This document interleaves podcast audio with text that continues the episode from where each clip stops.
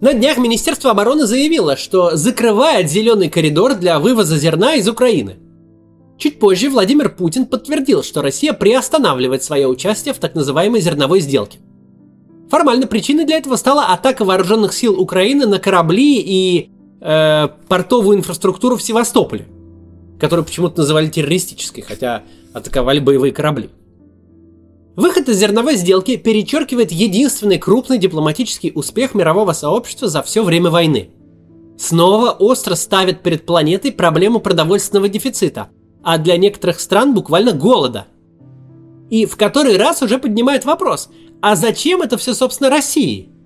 Сегодня коротко разберемся, почему зерновая сделка была важна для всех ее участников, и почему ее разрыв произошел на самом деле, что он сможет или не сможет изменить в мире и на фронте.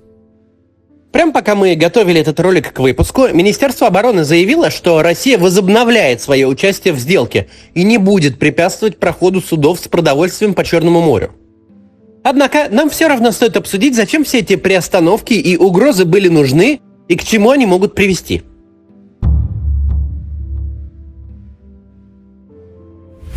Несколько месяцев назад у нас был очень подробный ролик про то, что привело мир к угрозе голода. Посмотрите, если еще не видели. Еще до войны, по результатам пандемии ковида, еще пока никто ни на кого не напал, эксперты уже прогнозировали очень большие проблемы беднейшим странам мира. Реально в 2022 году им могло перестать хватать еды.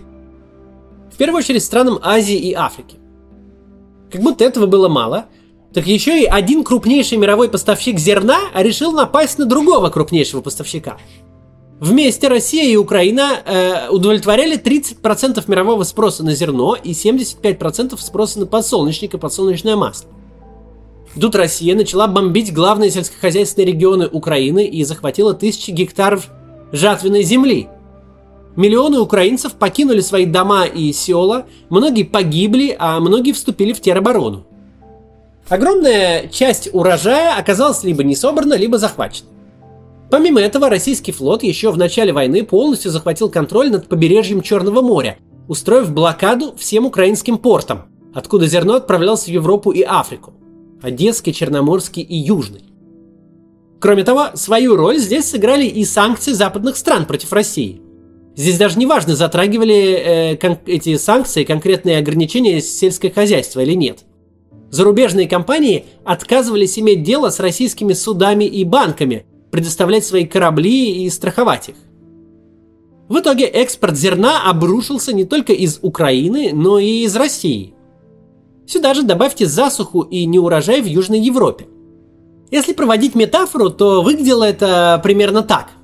Вышедший из изоляции, переболевший короной человек в какой-нибудь азиатской или африканской стране идет купить хлеба, а там один пекарь напал на другого, громит его прилавки, грузовикам с хлебом выезжать не дает, а сам этот громящий тоже торговать не может, потому что его весь город за такой беспредел бойкотирует.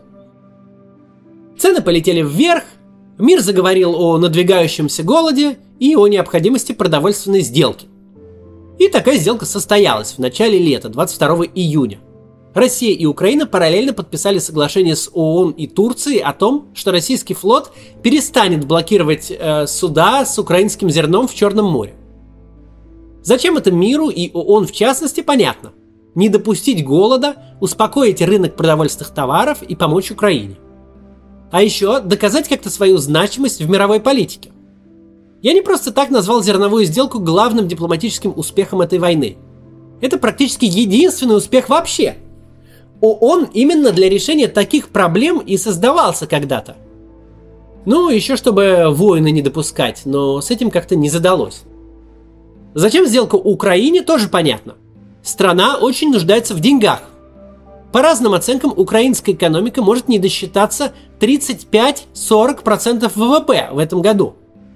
Это огромные цифры. Конечно, Украине помогает практически весь мир. Дает кредиты, поставляет вооружение, принимает беженцев. Но это никак не отменяет роста расходов в военное время. Они растут очень быстро – Поэтому миллиарды долларов за зерно Украине были очень нужны. К тому же есть проблема э, переполненных зернохранилищ. Если старый урожай не продать, то новый просто хранить будет негде, а значит урожай испортится и страна понесет дополнительные убытки. Раз сделка была так выгодна Украине, то может показаться, что российской власти было выгодно не допустить ее заключения. Зачем же, типа, помогать врагу, которого и так не получается победить на фронте? Но на самом деле тут все довольно просто. Основных причин, почему сделка выгодна России, четыре. Во-первых, до сделки Россия тоже не могла зарабатывать деньги на зерне, хотя цены росли прямо на глазах. Сделка, по идее, должна была смягчить неформальные ограничения и отношения частных компаний к российским сельхозтоварам. В 2021 году российский бюджет получил 11 миллиардов за зерно. Это несопоставимо, конечно, со 100 миллиардами за газ, но тем не менее. Во-вторых, зерновая сделка дала мощные аргументы для пропаганды. Мол, смотрите, какие мы. За все хорошее, против всего плохого, спасаем мир от голода. В-третьих, у Кремля союзников и так почти не осталось, поэтому он очень старается лишний раз не ссориться с теми, кто соблюдает хоть какой-то нейтралитет – Страны Ближнего Востока и Северной Африки еще с марта как могли транслировали в Москву свои опасения по поводу продовольственного кризиса и социальных волнений, которые он может принести, как это было во время арабской весны, например.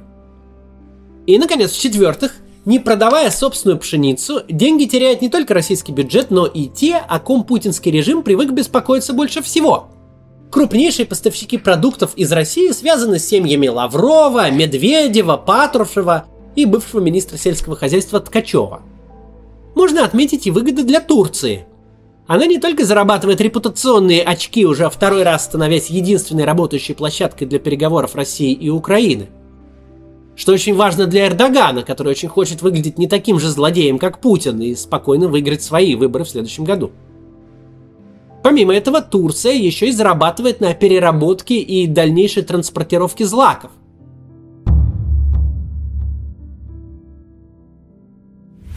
Как я уже сказал, формальной причиной приостановки участия России в сделке стала атака ВСУ на военные корабли в Севастополе, которую почему-то российские пропагандисты называют террористическим актом. Но российские власти и лично Путин грозились снова закрыть Черное море еще в сентябре. Тогда президент заявил, что нас всех обманули и зерно из Украины идет не в беднейшие страны, а в Европу. Это оказалось неправдой. Вот инфографика, на которой видно, куда приплыли украинские корабли – Треть в Европу, треть в Азию и Африку и еще треть в Турцию, где как раз зерно перерабатывают и отправляют дальше по всему региону. В любом случае, аргументы в духе «вы мало хлеба отправляете бедным странам, поэтому мы не дадим вам отправлять вообще ничего» кажутся, мягко говоря, не самыми логичными. Чем больше успехи ВСУ на фронте, тем больше козырей выкладывает путинский режим на стол в попытках заставить Запад перестать помогать Украине или вынудить ее сесть за стол переговоров. Мобилизация, угроза ядерным оружием, атаки на энергетическую инфраструктуру, прекращение поставок газа, теперь вот шантаж голодом. Все это элементы одной и той же стратегии. Типа это все должно запугать человечество, чтобы оно перестало поставлять Украине оружие и в целом ее поддерживать, забыв про свои принципы, по которым оно живет. Сделка и так подходила к концу, ей оставалось здесь всего три недели. Продлевать ее Кремль не собирался, а статус надежного поставщика Россия давно потеряла, в целом из-за начала войны и из-за того, что она делает в последнее время. Даже после сделки западные компании не побежали, сломя голову, покупать российское зерно. Уж слишком высокая токсичность у российской экономики сейчас.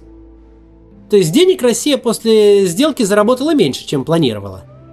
А часть того, что все-таки заработала, выручила, продавая зерно, которое натурально было украдено у Украины. Потери в деньгах для России не смертельные, особенно пока им эшелонами завозят доллары и евро за нефть и газ.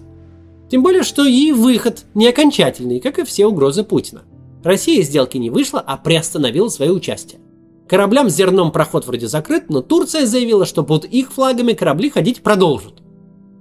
Российская власть всегда пытается оставить себе пространство для движения задним ходом и для торга с Западом. Но вот Украина, в отличие от России, заработала за три последних месяца на зерне хорошо. И все это пустила на нужды своего государства, которое сейчас воюет. У зернового шантажа есть два минуса для России. Те самые относительно нейтральные страны рискуют сильно поубавить свою нейтральность, потому что именно им сделка была жизненно необходима. Россия может рассориться с партнерами в Африке, Турции, Саудовской Аравии. Список стран, которые готовы ну, не то что разговаривать, но хотя бы даже находиться в одном помещении с российскими официальными лицами, может быстро сократиться. А самый главный недостаток этой стратегии постоянных угроз – со временем она просто перестает работать.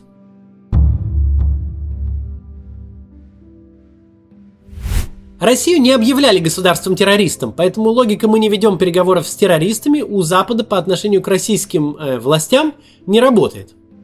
Переговоры, разумеется, ведут, но ясно дают понять, что на уступки Кремлю западные страны больше не пойдут. Слишком много было уступок Путину все эти годы, начиная с аннексии Крыма. И все эти уступки привели к первой за 75 лет фронтовой войне в Европе. Уже практически всем понятно – ни сторговаться, ни умиротворить Путина невозможно. Даже если сегодня пойти на новые уступки, снять часть санкций или прекратить поставлять новое оружие Украине в обмен на снятие зерновой блокады, все равно все понимают, что завтра российскому правительству захочется больше. Если оно накопит силы, то обязательно попытается как минимум захватить все территории, которые объявило своими – а там и про Николаев с Одессой могут вспомнить, и про Киев, а потом про Молдову, про страны Балтии, про Польшу, и пошло-поехало. Тогда Россия тут же снова забудет про все договоренности, снова заблокирует порты, обстреляет жилые районы и будет размахивать ядерной дубиной, требуя что-нибудь новое. Да, западные страны несут издержки, но издержки эти временные. Мировая экономика восстановится после войны, как делала это после каждого кризиса. Запас прочности у нее большой – для этого надо лишь, чтобы война поскорее закончилась. А случится это тогда, когда Украина сможет ее завершить. Да, голод в беднейших странах это большая проблема, и ее нужно решать, и они думают. Российская власть потеряла абсолютно всю свою репутацию на международной арене, и теперь никто ее гарантиям не поверит. Запад может помочь освободить украинское зерно и другим способом. Помочь украинцам оружием, чтобы они сами сняли блокаду со своих портов – это выглядит более действенной стратегией, чем идти на поводу у Путина, который эту всю кашу заварил. Пока что на все повышения ставок Кремлем западные политики последовательно отвечали новыми поставками вооружений и финансов Украине. Успех украинского наступления уже показал, что ставка эта срабатывала. Посмотрим, что будет на этот раз. До завтра.